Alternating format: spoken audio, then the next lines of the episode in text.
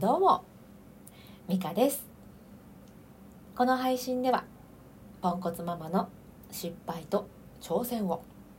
リアルタイムでお届けしております。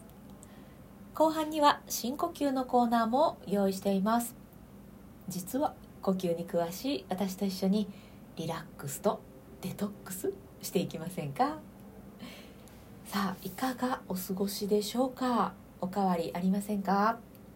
え今日は切り替える力についてお話ししていこうと思います私自身はあんまり切り替える力がなくて、うん、いつまでもね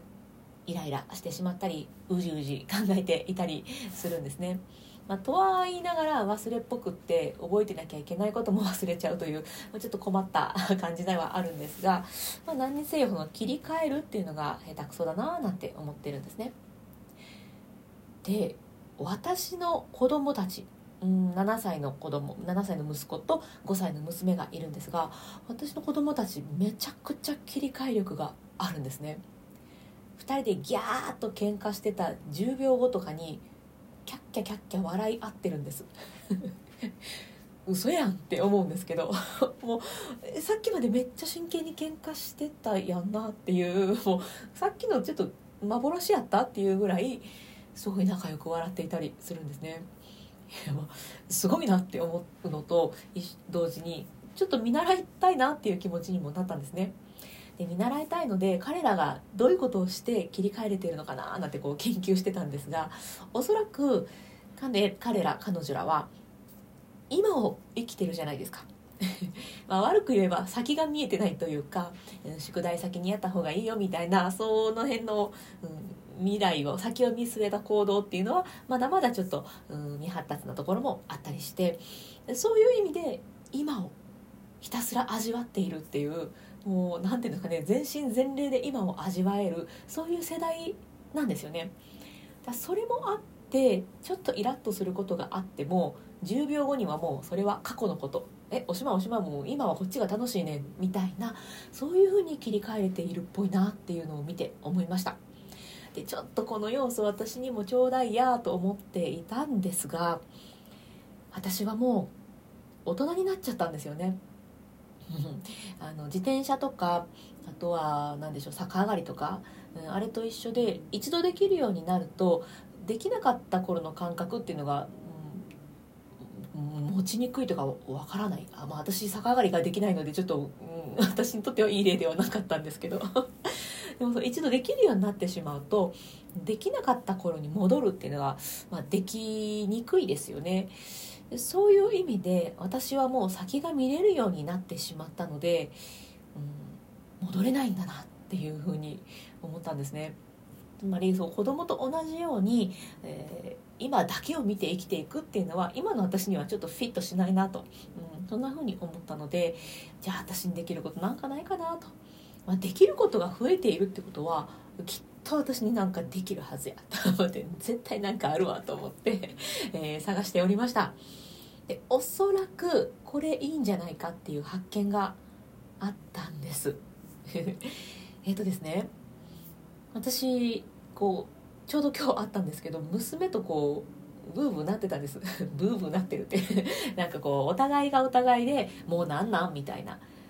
私は私で「はよしてや」みたいな感じで娘は娘で「やだやだ」っていうそういう感じで私も娘も「うんうんうん」っていう感じだったんですけど保育園に着いてママ友が「あおはよう」って声をかけてくれた瞬間に「あおはようもうちょっと聞いて何とかして」とか言いながら この笑顔で挨拶をすることでふっと空気が変わったんですね。私も笑えましたし娘もなんかニヤニヤしだして「ひひちょっといたずらしちゃった」みたいな空気 になって、まあ、無事に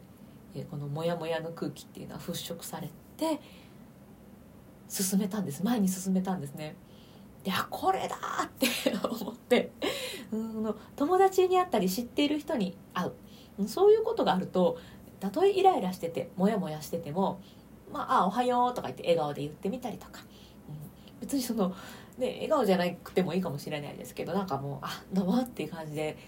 私のイライラはその相手には関係ないので、うん、そこの配慮っていうかそういうのができるようになってるじゃん私。ってことはこれを応用するのありだなっていうふうに思ったんですよね。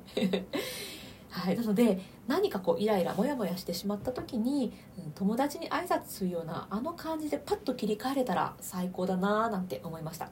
うん、ただねただ家でガリカリカリしてる時に友達に来てもらうわけにもいかないのでまあイメージとしてはあの切り替える筋力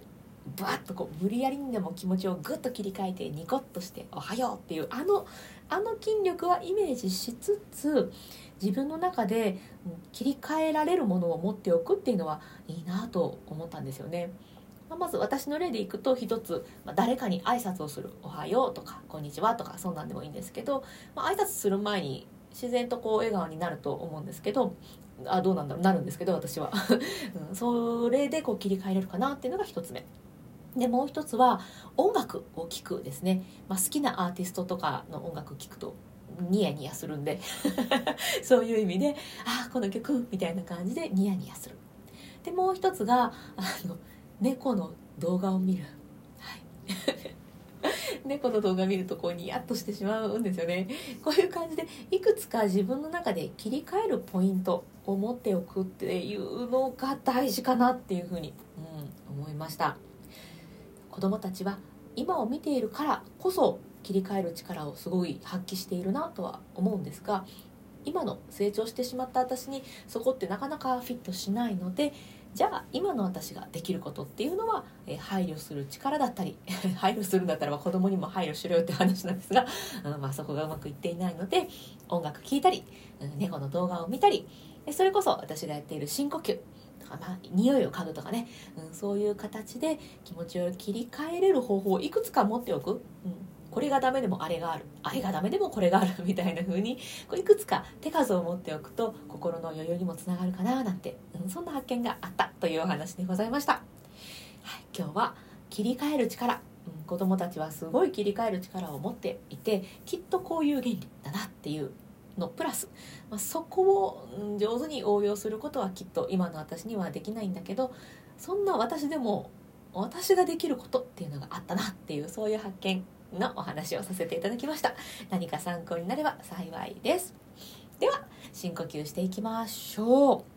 えー、今日のねその今朝の私と娘のっていう時にはねすっかり深呼吸できなかったんですけれど、えーそういう時にね、使っていきたいですね。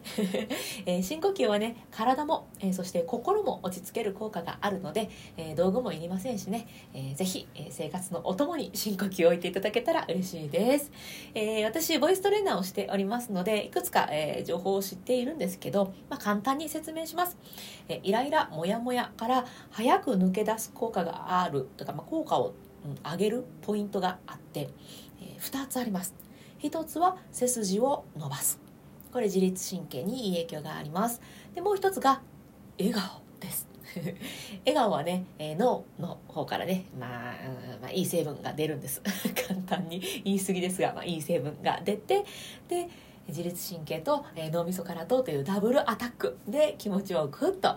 えー、気を切り替えやすくなるというそういうからくりがあるのでぜひ背筋伸ばして笑顔でゆっくり深呼吸していきましょう、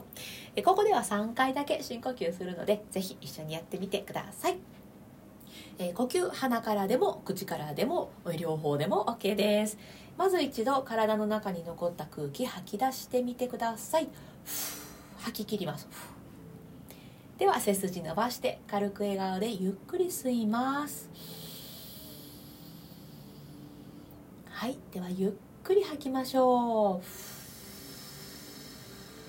ふーっと体の力が抜けるリラックス感じてください。吐き切る。はいもう一度吸って。